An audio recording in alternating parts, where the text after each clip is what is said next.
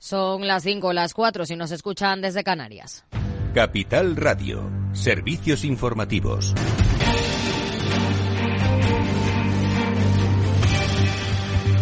¿Qué tal? Muy buenas tardes. El Fondo Monetario Internacional eleva sus previsiones de crecimiento global para 2024 hasta el 3,1%, aunque alerta de riesgos como la crisis en el Mar Rojo. Para nuestro país, el Fondo Monetario rebaja dos décimas al 1,5% su previsión de crecimiento para este año, aunque mantiene a España como la economía con mejor comportamiento de la eurozona, que en conjunto avanzará solo un 0,9%. El organismo también mejora los PIB de Estados Unidos y China, pero alerta de un posible aumento de la fragmentación geoeconómica y su posible impacto en la economía mundial. Escuchamos al economista jefe del Fondo Monetario Internacional, Pierre Olivier Gurinchas. Los riesgos para el crecimiento global ahora están ampliamente equilibrados. Por el lado positivo, una desinflación más rápida podría aliviar las condiciones financieras. Una política fiscal más baja de lo esperado podría implicar un crecimiento temporalmente mayor. Sin embargo, persisten riesgos a la baja, incluidos posibles nuevos aumentos en los precios de materias primas debido a shocks geopolíticos, inflación subyacente persistente, continuas debilidades en el sector inmobiliario de China, un giro perturbador hacia aumentos de impuestos y recortes de gastos.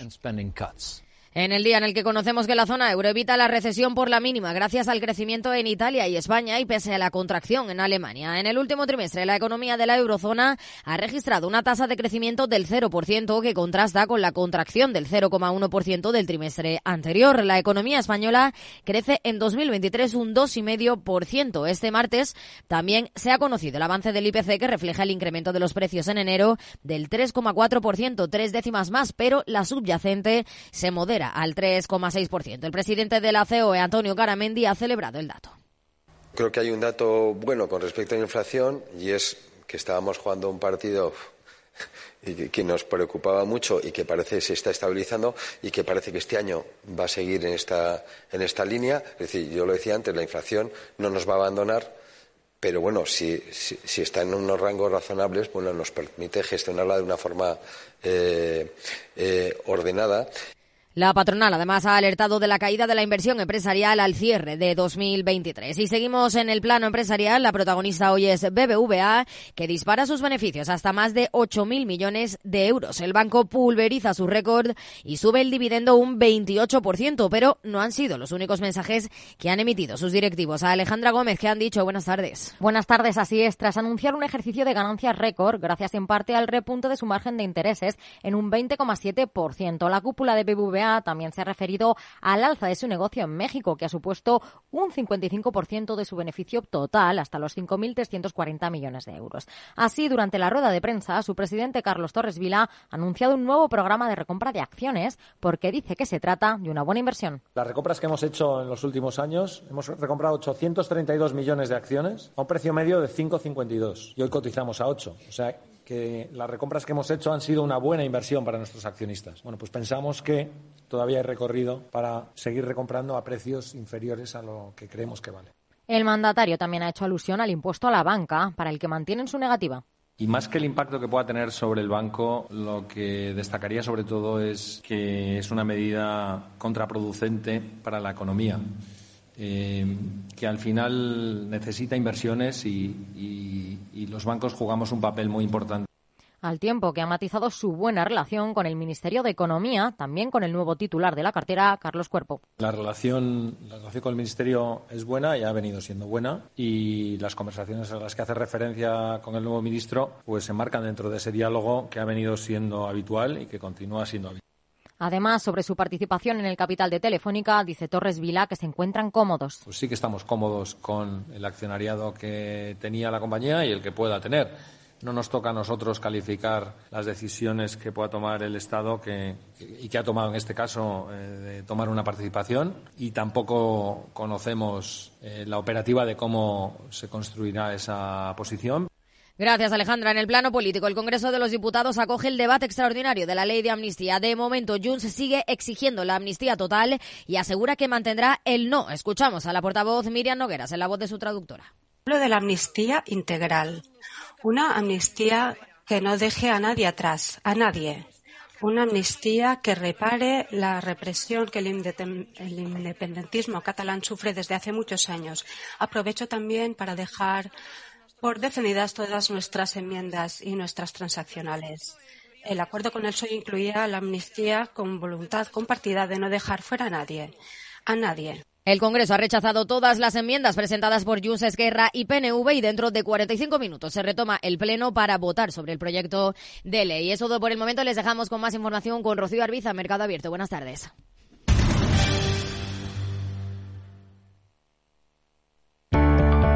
Capital Radio. Siente la economía.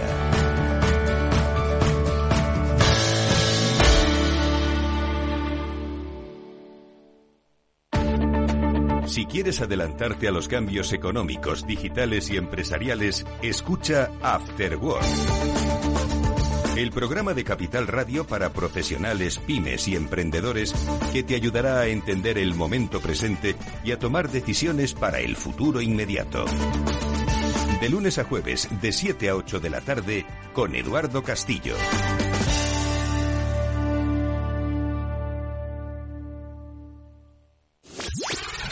Capital Radio.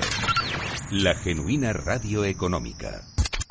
Siente la economía. Tardes de radio y economía. Mercado abierto. Con Rocío Arbiza.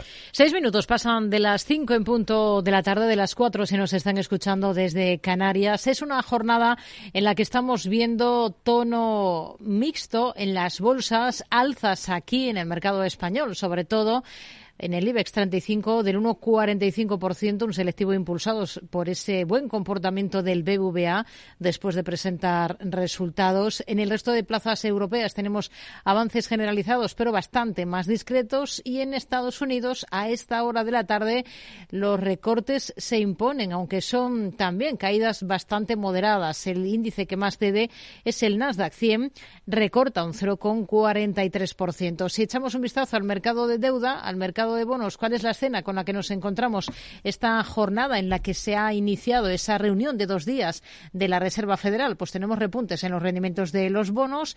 El alemán a 10 años está en el 2,28%, el estadounidense en cotas del 4,09%, mientras que el euro en el mercado de divisas repunta esta jornada muy ligeramente hasta cotas de 1,0839 unidades. Redrive el renting de usados de ALD Automotive patrocina este espacio. Entra en aldautomotive.es y descubre todas las ventajas. Los movimientos en torno a A con dos sopas competidoras sobre la compañía son los más recientes. Fondos internacionales que solos o en consorcio están dando la batalla por hacerse con la compañía de certificación. Pero, ¿qué otras empresas son opables en nuestro mercado? ¿Cuáles son las grandes candidatas? Nos lo preguntamos con la ayuda de Alejandra Gómez. Las ofertas públicas de adquisición se suceden a lo largo y ancho del globo. En España vemos en la actualidad la de A+, pero de forma reciente también hemos conocido, por ejemplo, la intención de un grupo húngaro de lanzar una OPA sobre Talgo. Y con los bienes de Grifols también hay quien la tiene en el punto de mira. Pero ¿cuáles son las características que tiene una compañía para ser opable? En palabras de José Luis Carpatos, director de serenitymarkets.com. No es fácil determinar cuáles son las características de una empresa que sea factible para recibir una OPA. Tiene que tener un negocio que sea atractivo o bien tener algún accionista que sea fácil de, de, mover, ¿no? O que pueda vender. Pero sí hace hincapié. Yo más bien diría lo que no es una señal de una compañía opable que es lo que más mira todo el mundo y es que sea barata. Eso no es ninguna condición porque la mayoría de las veces cuando las compañías son baratas, y lo estamos viendo ahora mismo con Grifols, es porque hay muchas dudas o muchos problemas y por ser barato nadie te va a pagar. En opinión de Antonio Castelo, especialista en mercados de e-broker, hay una serie de factores que aunque no son definitorios, sí que pueden marcar la pauta podemos buscar una serie de filtros eh, para identificar empresas candidatas eh, a OPAs, ¿no? Eh, una de ellas, pues bueno, que hayan protagonizado fuertes caídas bursátiles, que tengan múltiplos bajos, un accionariado que no controle un paquete significativo del capital y que coticen con mucho descuento respecto del valor teórico asignado por los analistas. Aunque ya adelanta que el contexto de mercado no favorece estas operaciones, sobre todo en nuestro país pero hablemos de nombres propios. Estos días la gran protagonista es Grifols, que aunque parece haber recuperado parte de su precio en bolsa tras el informe de Gotham City que le acusaba de maquillar sus cuentas, la de Moderivados está en el punto de mira. ¿Podría Grifols ser candidata a una OPA? Los expertos destacan, se decantan más por el no. Álvaro Romero, analista senior de renta variable de Singular Bank. Bueno, eh, nosotros desde Singular no creemos que la familia esté interesada en vender o, ceder parte eh, del poder que tiene en la compañía, ¿no? Y sobre todo tras la venta del 20% en, en su participación en el RAS, creemos que además, añadido al revuelo del informe y, los problemas de, gobierno corporativo eh, que se pueden haber levantado, no creemos que pueda tener ese interés o, o como en otras ocasiones sí que ha tenido, ¿no? ¿Por qué? El experto esgrime el principal inconveniente la deuda de Grifols, que al final es el mayor problema de la compañía ¿no? en, el corto plazo, eh, tiene una cláusula de, cambio de control, que es decir, que si compran un 35% de, de la farmacéutica o hay cambios en el Consejo de Administración, eh, los acreedores pedirían la devolución inmediata del dinero. ¿no? Entonces, bueno, sería una operación muy grande, de en torno a 16.000 millones de euros, lo que conllevaría reestructurar toda la deuda. Un punto de vista que también secunda Castelo cotiza con mucho descuento, ¿no? Sin embargo, eh, sí que hay un, accionariado que, controla un paquete significativo del capital y además eh, su situación de, deuda de financiación es lo suficientemente complicada como para que alguien que vaya a hacerle una OPA pues realmente piense en pagar eh, un precio atractivo superior al que está cotizando ahora mismo en, en el mercado. Podría ser, pero yo no en este momento lo veo lo veo complejo. Entonces, ¿cuáles son los nombres propios de esas posibles OPAs que suenan en el mercado español? Castelo.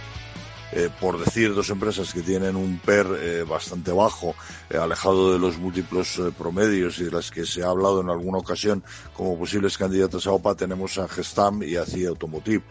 no pensamos que en este momento alguien pudiera buscar su control y si acaso a lo mejor podrían ser sus accionistas mayoritarios los que pudieran plantearse comprar un paquete mayor de acciones en operaciones semejantes a las que hemos visto recientemente en Prosegur o en, o en FCC, ¿no? Por su parte, Álvaro Blasco, socio director de ATL Capital, se pronuncia así. Yo creo que con la cantidad de dinero privado que hay en el mercado privado ahora mismo, prácticamente todas las compañías eh, podrían ser eh, objeto de una compra por parte de, eh, fondos, ¿no? pero vamos, yo creo que sobre todo en el sector de, renovables y, quizás en el tema de, de Talgo, CAF y alguna más es donde podríamos ver alguna operación. Y es este sector, el de las renovables, el que destaca en este ranking de las posibles compañías opables. ¿Miramos a Solaria y a las caídas que ha protagonizado en el último mes? Pues no deberíamos descartarlo. Indudablemente eh, hay una cosa que es absolutamente cierta, es que los mercados privados tienen muchísimo dinero eh, para invertir en estos momentos e indudablemente las fuertes caídas que hemos visto en este sector y en Solaria en particular, eh, yo creo que hacen un candidato ¿no? A que en algún momento determinado pues alguien pudiera eh, lanzar una operación sobre la misma. Y Castelo pone el foco también sobre ella.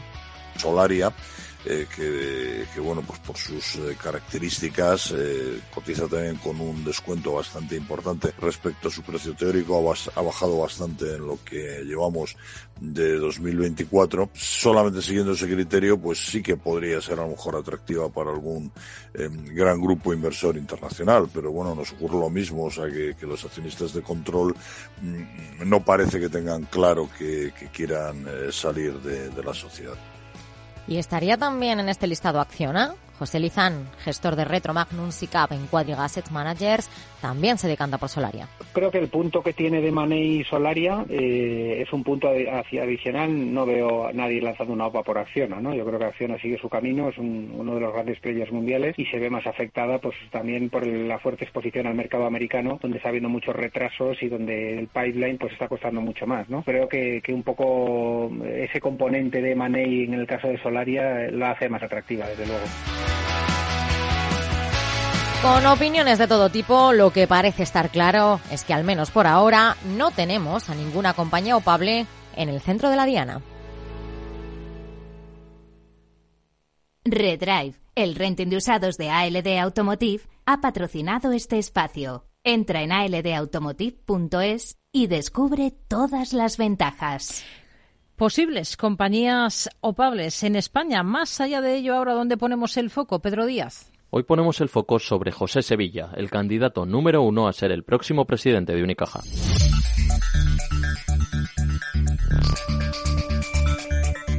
Salvo sorpresa mayúscula, el exconsejero delegado de Bankia, que lideró la fase de saneamiento de la entidad tras su nacionalización, será quien ocupe el cargo de la malagueña. Es el favorito para sustituir a Manuel Azaga al frente durante seis años y pasar a ser la mano derecha de Isidro Rubiales, el actual consejero delegado. Aunque en las primeras horas ha sonado con fuerza el nombre de Ana Volado, que es la preferida para la vieja guardia de la entidad, la Fundación Bancaria de Unicaja, el primer accionista del banco con un peso del 30%. No en vano, Volado fue directiva de Santander y consejera independiente de la malagueña. Actualmente es consejera de Cacéis, Metrobacesa y Colonial. Y es que el acceso de Sevilla a la presidencia no será un camino de rosas. Ya estuvo en la terna del Consejo de Administración de Unicaja cuando hubo que sustituir a Manuel Menéndez como consejero delegado de la entidad. Sin embargo, se optó por dar la gerencia a Isidro Rubiales. Pese a todo, es el número uno en las apuestas y, salvo novedad de última hora, será el presidente. En mayo del año 2012, que como decíamos antes, con esas cuentas que estaban sin cerrar, pues teníamos que hacer un camino muy acelerado para cerrar las cuentas, para poner, digamos, de alguna manera encima de la mesa todos los ajustes, todos los... Escuchamos a José Sevilla durante una de sus primeras intervenciones como consejero delegado de Bankia. Licenciado en Ciencias Económicas y Empresariales por CUNEF, se inició en banca de inversión en Merrill Lynch. Posteriormente pasó a ocupar cargos de responsabilidad en BBVA como director general de riesgos y consejero de BBVA Bancomer.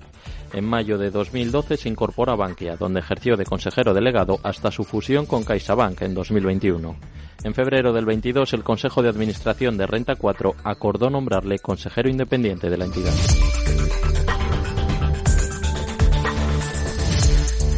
La votación del Consejo de Administración será por descarte. Esto significa que los consejeros determinarán qué candidatos les gustan menos para el rol del presidente. El que reciba menos votos negativos será el elegido para relevar a Manuel Azuaga. Para ganar se necesita únicamente la mayoría simple y el sueldo al que opta Sevilla es de 300.000 euros anuales. Además, entraría al Consejo como independiente y ocuparía la vacante que dejó en agosto el fondo Ocean Food, accionista histórico del banco.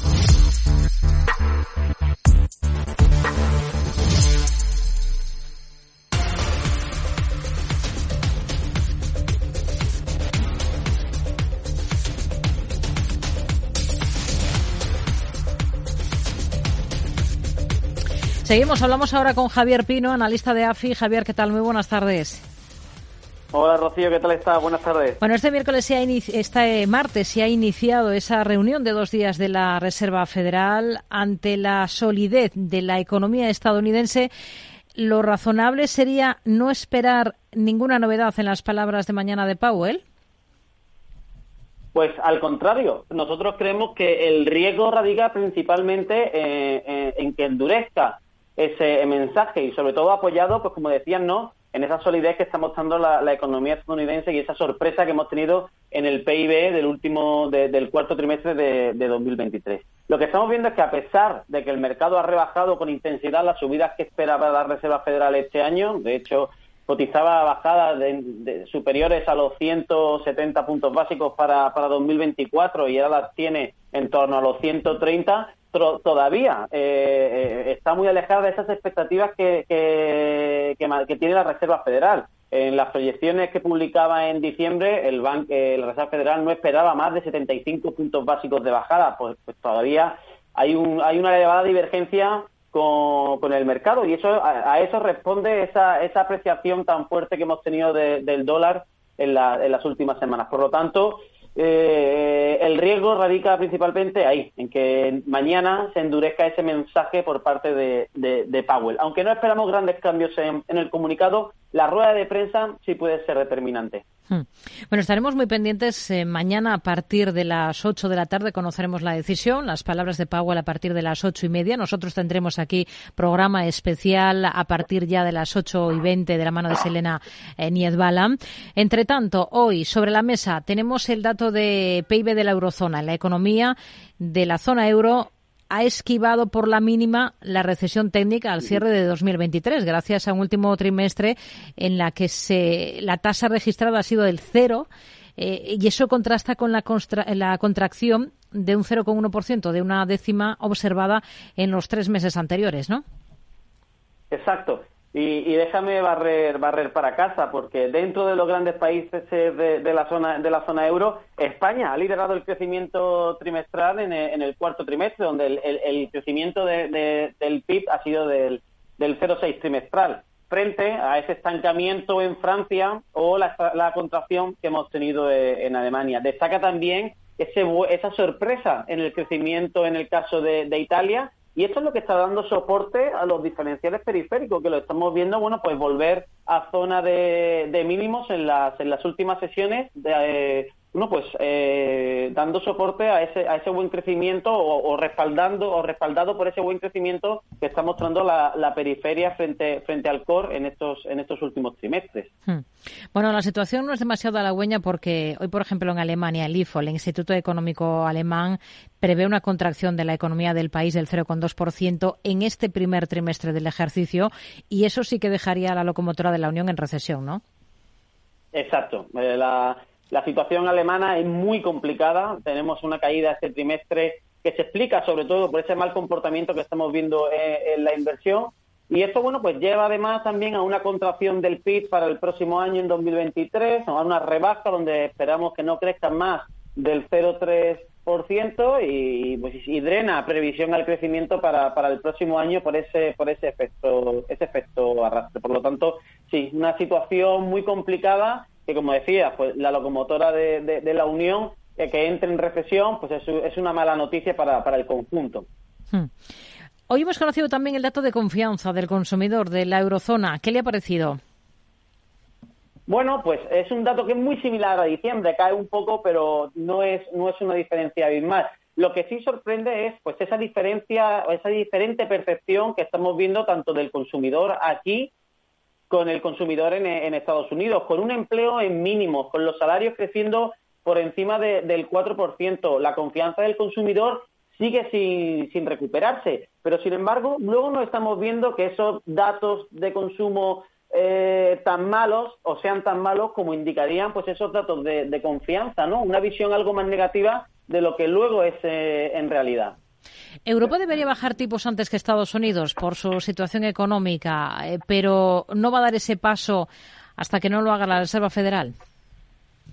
Bueno, pues aquí el, principal problema es, esa heterogeneidad que hemos comentado antes con los datos de, PIB de, la, del área euro este, este último mes, ¿no?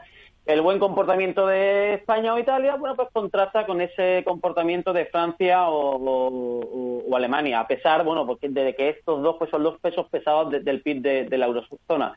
Pero como comentábamos antes, la tasa de paro continúa en mínimos, los salarios están creciendo por encima del 4%, el consumo es cierto que no avanza conforme a las expectativas, pero no, no, no son datos eh, realmente malos, por lo tanto, si atendemos a los riesgos para la inflación eh, tanto en Europa como en Estados Unidos es al alza y por lo tanto nosotros vemos complicado que se vayan a bajar los tipos de interés antes de, junio de este año tanto aquí como, como en Estados Unidos. Por lo tanto, mm. no creo que estemos en situación de, mirar qué hace la Reserva Federal, sino qué está haciendo la inflación y cómo vemos esa evolución a, a, medio plazo de los determinantes y sobre todo de lo, de lo más relevante, de, de los salarios, que fue en la última rueda de prensa de, de Lagarde pues fue la fue la pregunta estrella eh, después de después de la, después del, comunicado. Hmm. Banco de Inglaterra, tenemos cita también esta semana, el jueves en este caso, de la libra. ¿Qué esperan ustedes a corto plazo?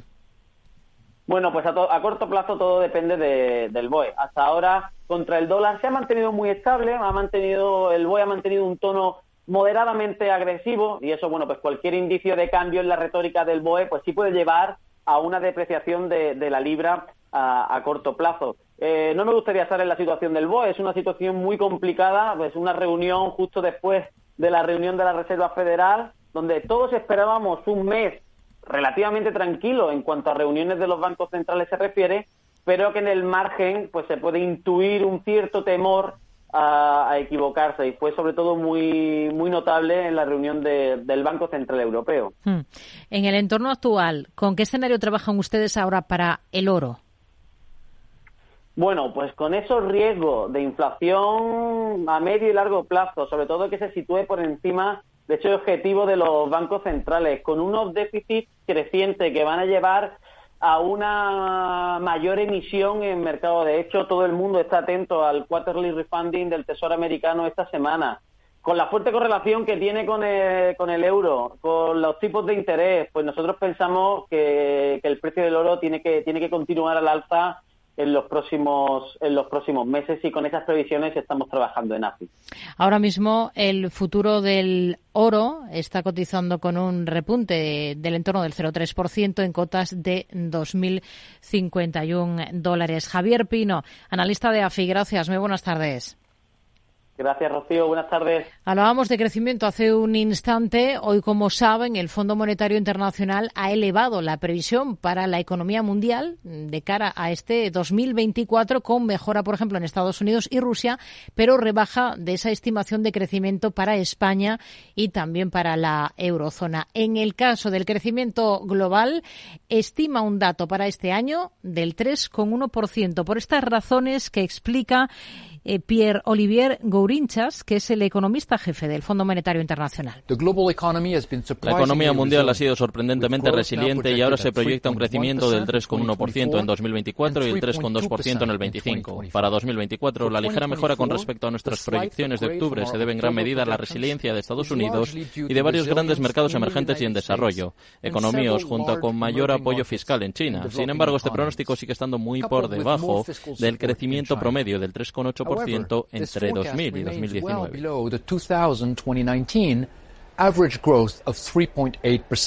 average growth of 3.8%. Ha citado también el crecimiento en China, donde, por cierto, las autoridades han descubierto un yacimiento de crudo con unos 107 millones de toneladas, equivalente a más de la mitad de su producción anual en la provincia central de Henan. Lo dice el diario hongkonés eh, South China Morning Post. Este campo podría convertirse en una nueva base de recursos, mientras que hay analistas que están apuntando a que aportaría casi un tercio de la producción total de petróleo y gas del país asiático, dependiente, como saben, en buena medida del crudo importado desde países como Rusia, que es un 19% del total, o Arabia Saudí, que es un 15%. Hoy tenemos al precio del crudo, al de referencia en Europa, al tipo Bren, con repuntes del 0,75%. Hablamos del futuro para entrega en abril en cotas de 82,44 dólares. Y si miramos al mercado de divisas, el euro está muy plano frente al dólar en una referencia de 1,0840 unidades según las pantallas de XTB. Lucía. Si inviertes en bolsa, esto te interesa. XTB, tu broker con más de 15 años en España, tiene la mejor tarifa del mercado para comprar y vender acciones y ETFs. No pagues comisiones hasta 100.000 euros al mes. Si inviertes en bolsa o quieres empezar, más sencillo, imposible. Entras en xtb.es, abres una cuenta online y en menos de 5 minutos compra y vende acciones sin comisiones. Además, con atención al cliente 24 horas al día. ¿A qué esperas? Miles de clientes ya confían en xtb.es. Un broker, muchas posibilidades. xtb.es. A partir de 100.000 euros al mes, la comisión es del 0,2%, mínimo 10 euros. Invertir implica riesgos. Tardes de Radio y Economía. Mercado Abierto. Con Rocío Arbiza.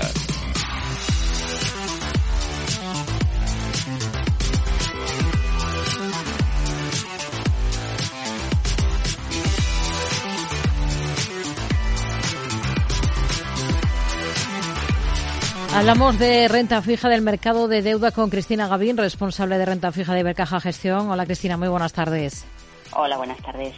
Bueno, ¿qué, ¿qué, destacaría de esta jornada si miramos al mercado de renta fija, un día en el que ha arrancado esa reunión de tipos de la Reserva Federal en Estados Unidos?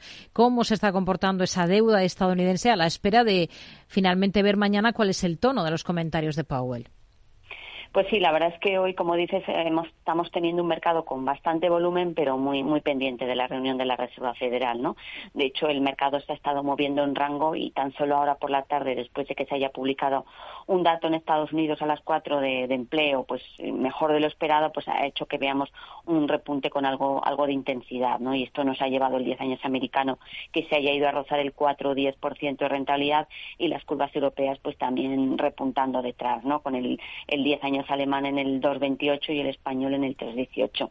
En general las primas de riesgo, la verdad que estables pero ampliando ligeramente, sobre todo en el caso de Italia, que amplía más de cuatro puntos básicos. También es verdad que en, Italia hemos tenido varias subastas y eso, bueno, pues genera una abundancia de papel y cierta presión en el nombre, ¿no? Pero bueno, en general las primas de riesgo, como te decía, se mantienen estables en los niveles que llevamos viendo desde hace días, 90 puntos básicos. En el caso de la española y 153 puntos básicos que teníamos hoy la italiana moviéndose en ese, en ese entorno de los 150 puntos básicos.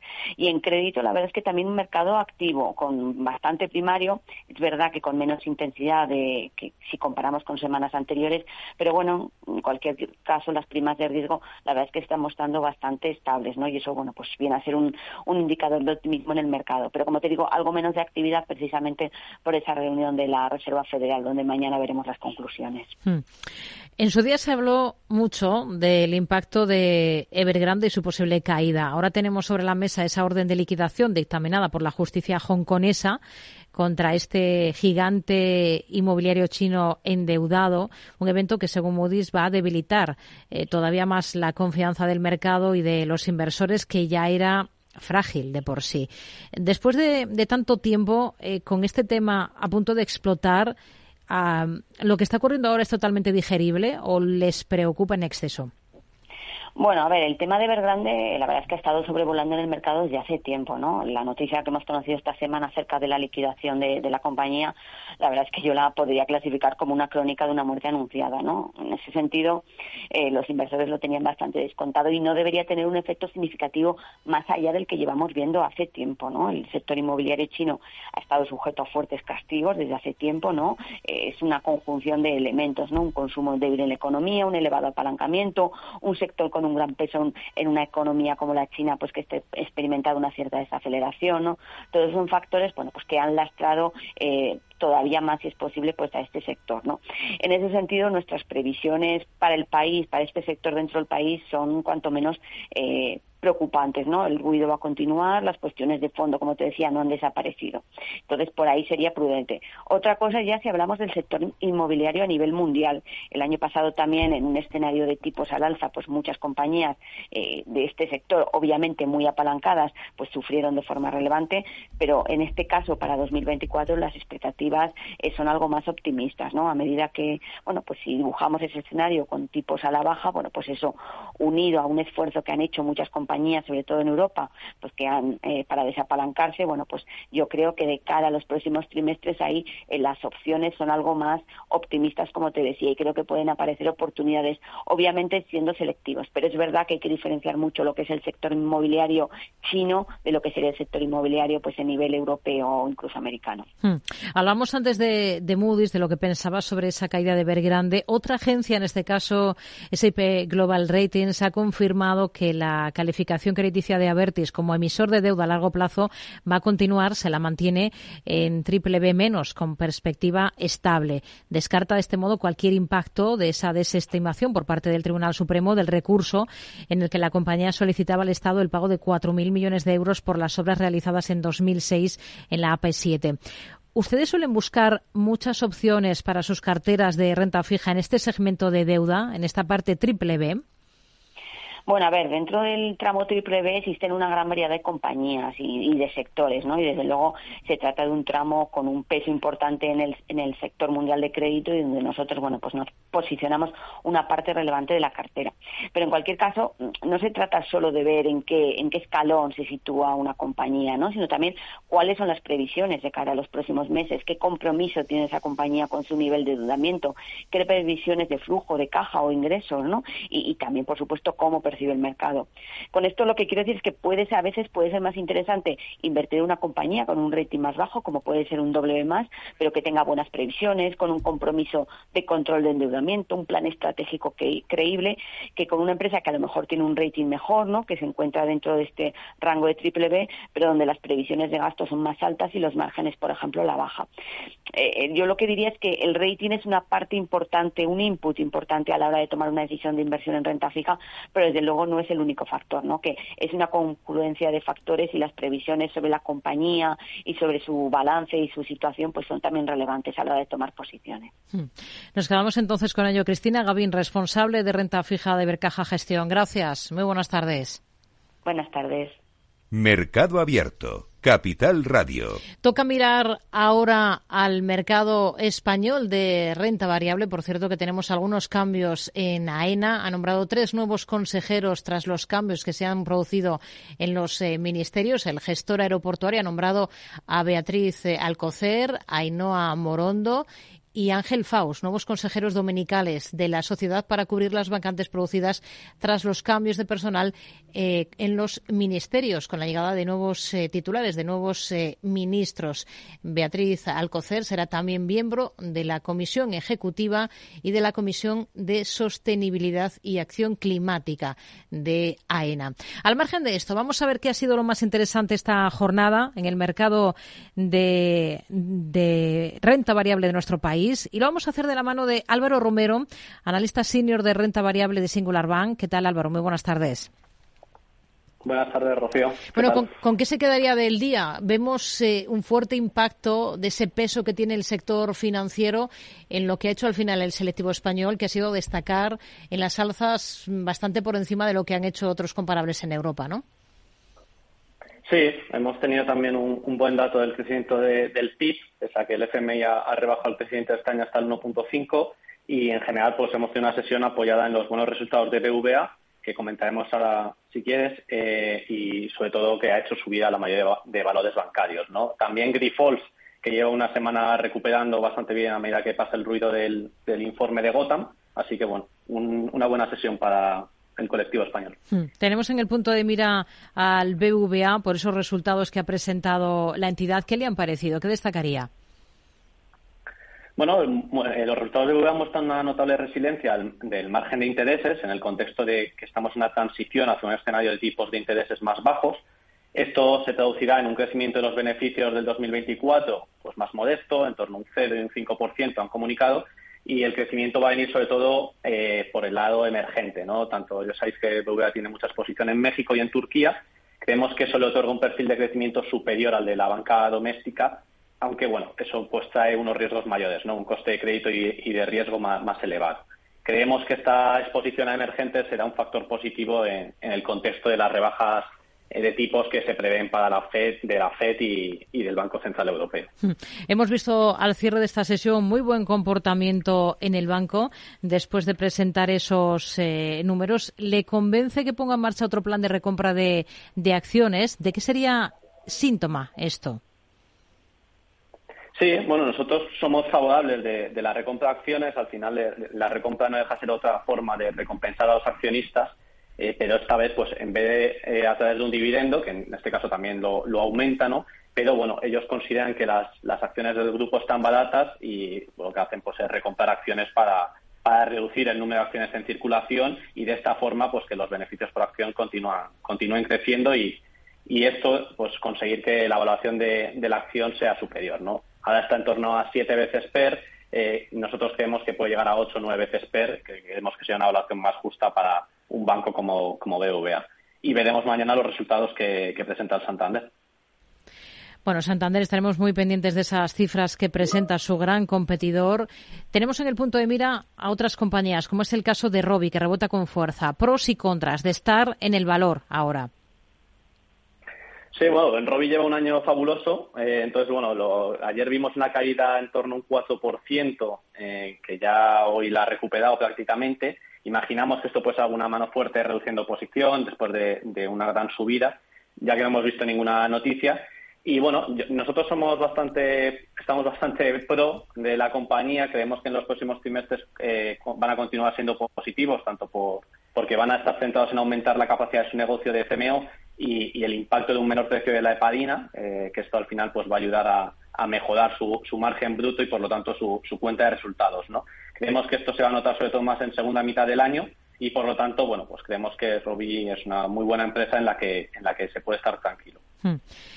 Tenemos también a otros valores en el punto de mira, como es el caso, por ejemplo, de ACS. ¿Con qué escenario trabajan ustedes para la compañía tras el impacto en bolsa que le suponía ya en la última jornada esa sentencia desfavorable del Supremo por la AP7 de su participada Avertes? Hoy hemos visto que ha recuperado algo de terreno ACS, pero nada que ver con ese varapalo que, que se llevaba en la última sesión. Hoy ha subido un 1,63%.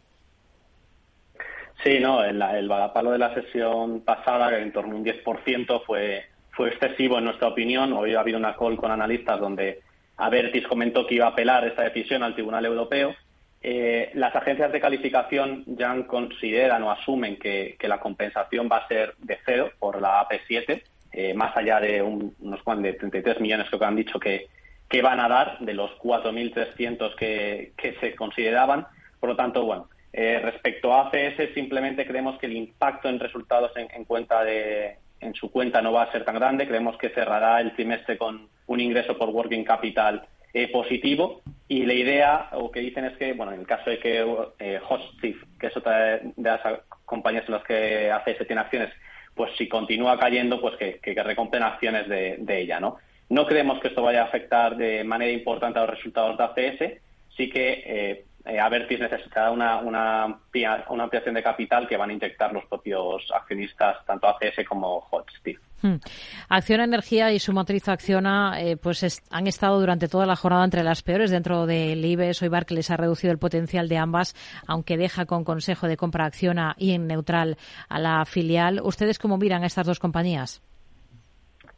Sí, lo hemos visto, hemos visto el Barclays recortar más de un 12% el, el precio objetivo de, Acción a Energías. Eh, nuestro caso es un poco al revés. Nosotros estamos más positivos en Acción a Energía y más neutral en, Acciona. Creemos que Acciona, que es la matriz, eh, se va a ver beneficiada una vez que las filiales eh, consigan tirar, eh, tanto Acción a Energía como Nordex.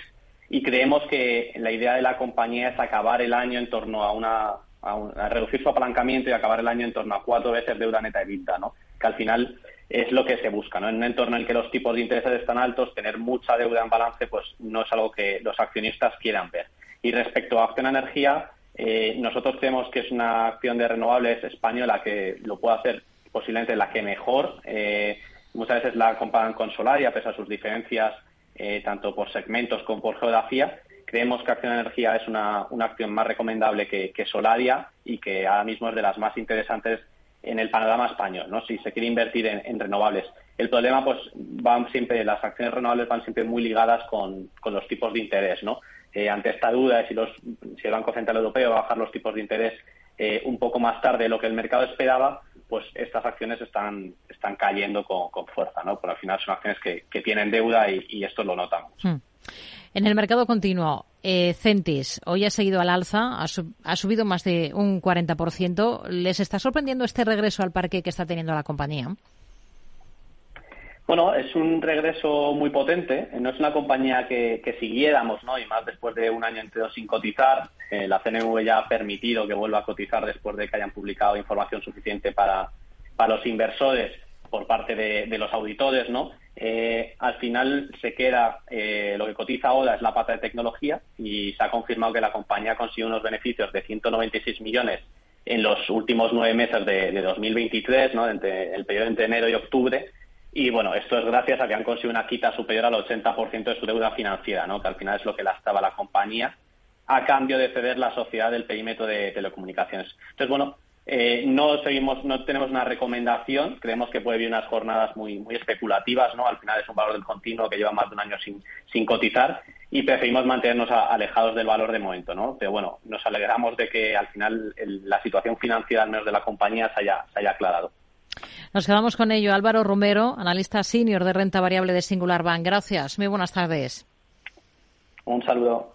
Les recuerdo que tendremos consultorio de bolsa a partir de las seis con David Galán de Bolsa General, que pueden enviarnos dudas a oyentes arroba capitalradio.es. También tienen otras opciones de participar eh, con nosotros en ese consultorio de bolsa. Por ejemplo, llamar por teléfono al 91 283 3333, dejarnos también notas de audio a través de WhatsApp en el 687-050-600. 687-050-600. En cuanto al IBEX, hemos visto un cierre al final con una subida del 1,5%. Despide la jornada en los 10.000 39 puntos, mientras, como saben, el protagonista ha sido el BBVA, ha dicho su máximo responsable Carlos Torres, eh, o más bien le ha lanzado un guiño a los inversores, les dice que van a devolver el exceso de capital a los accionistas. Tenemos en el, en el IBEX liderando las alzas al BBVA, ha subido un 6% al cierre, Grifols hoy ha rebotado un 4,84,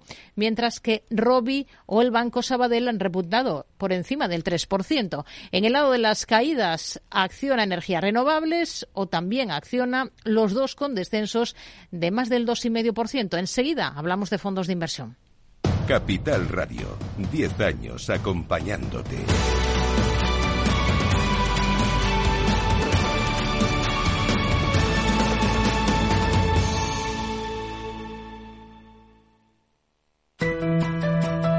Las redes sociales, el uso de pantallas, los delitos cibernéticos, todo ello ligado a la adolescencia y la juventud. Nos preocupan nuestros hijos y su exposición a la tecnología, y por eso tienen un espacio en nuestras familias enredadas, con Pilar Rodríguez los martes en el balance. Aquí, en Capital Radio.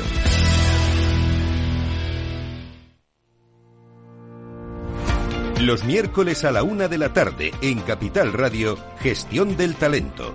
El escaparate de la formación para el empleo. Expertos formadores, agentes sociales y representantes de la Administración se dan cita en este espacio para impulsar el valor de la formación y el talento. Un espacio de Fundae, la Fundación Estatal de Formación para el Empleo, dirigido por José Joaquín Flechoso. Mercado Abierto. Capital Radio.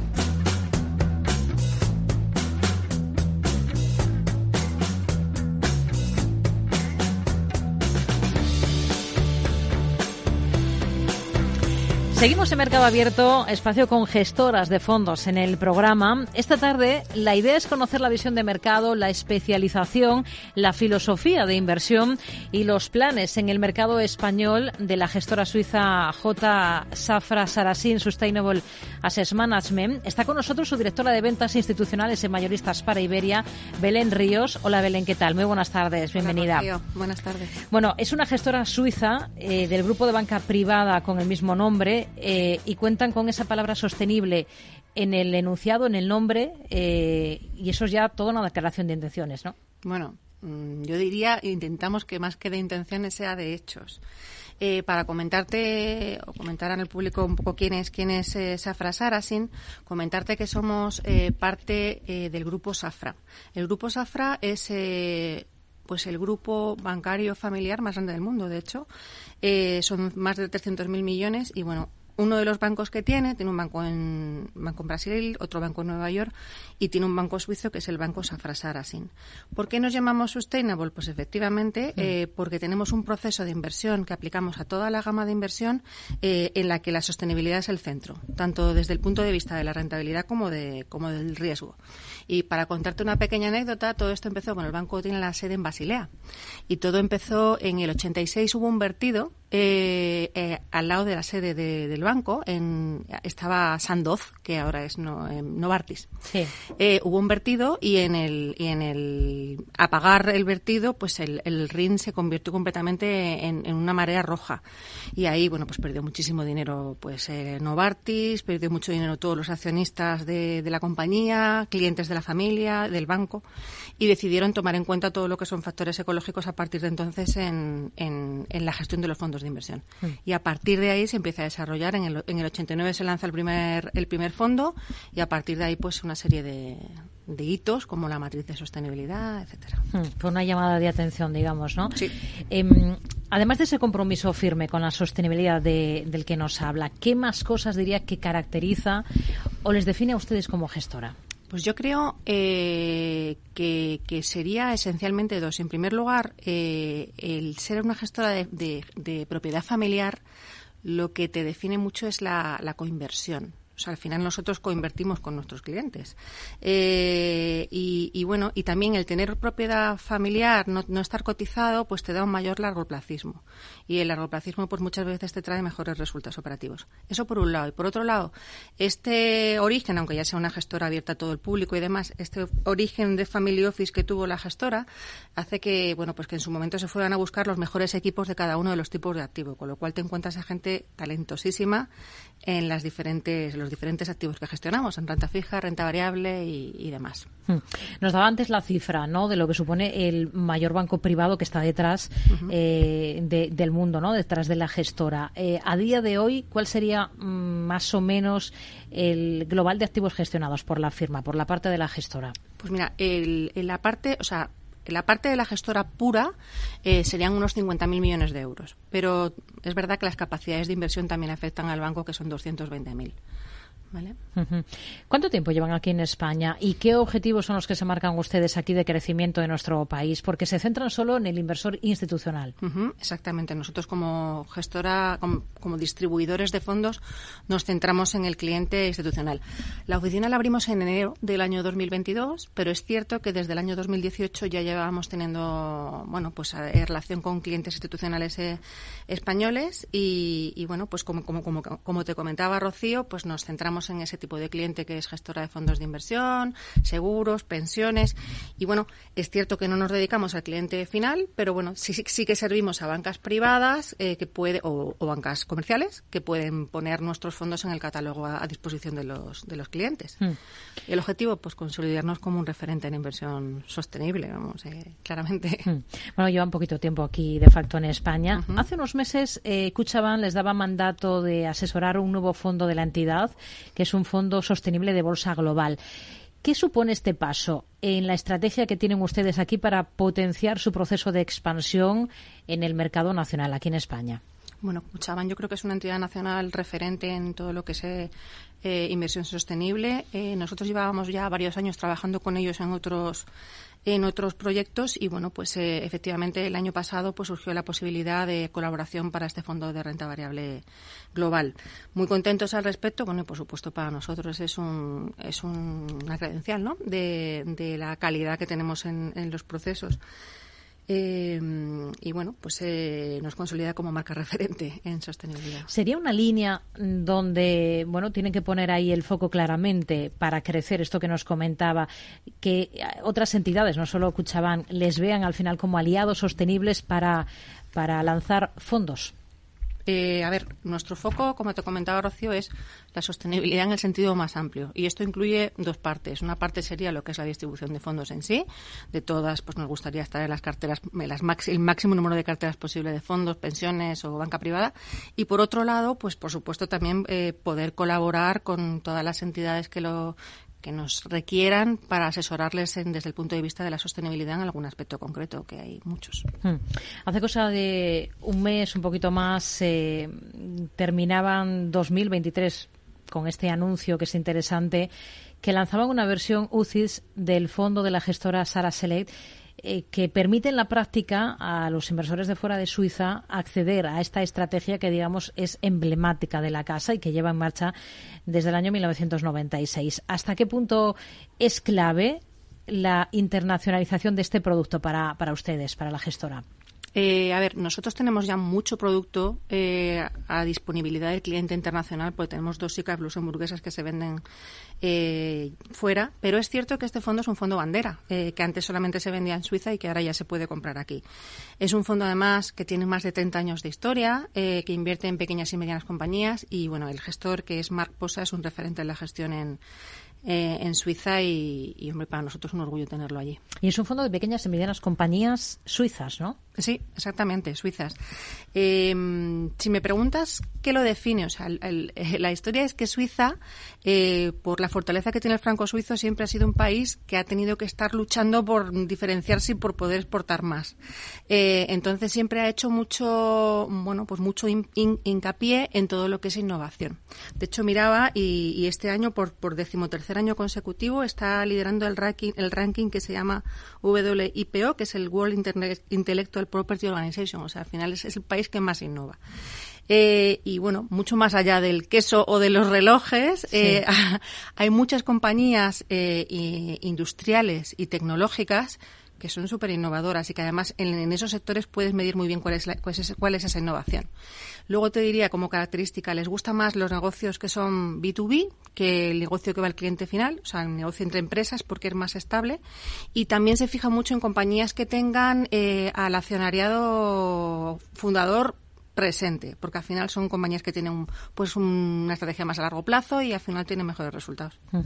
¿Y cuál es el comportamiento del fondo? ¿Cuál es el track record, la carta de presentación en términos de rentabilidad? Porque hemos visto que las pequeñas y medianas compañías se han quedado atrás eh, con respecto a las grandes eh, en el último ejercicio.